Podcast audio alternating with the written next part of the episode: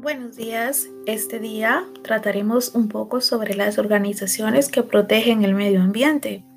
En El Salvador, como en la mayoría de países del mundo, existen entidades gubernamentales encargadas de velar por la protección del medio ambiente y los recursos naturales que posee el país. Algunas de ellas se describen a continuación. Ministerio de Medio Ambiente y Recursos Naturales.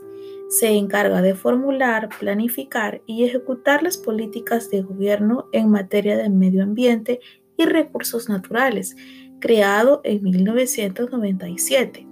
También está el Fondo Ambiental del Salvador. Es una entidad de derecho público y descentralizada que fue creada en 1994 adscrita al Ministerio de Planificación y Coordinación de Desarrollo Económico y Social. Esto ha sido todo por hoy. Les saludó Jessica García.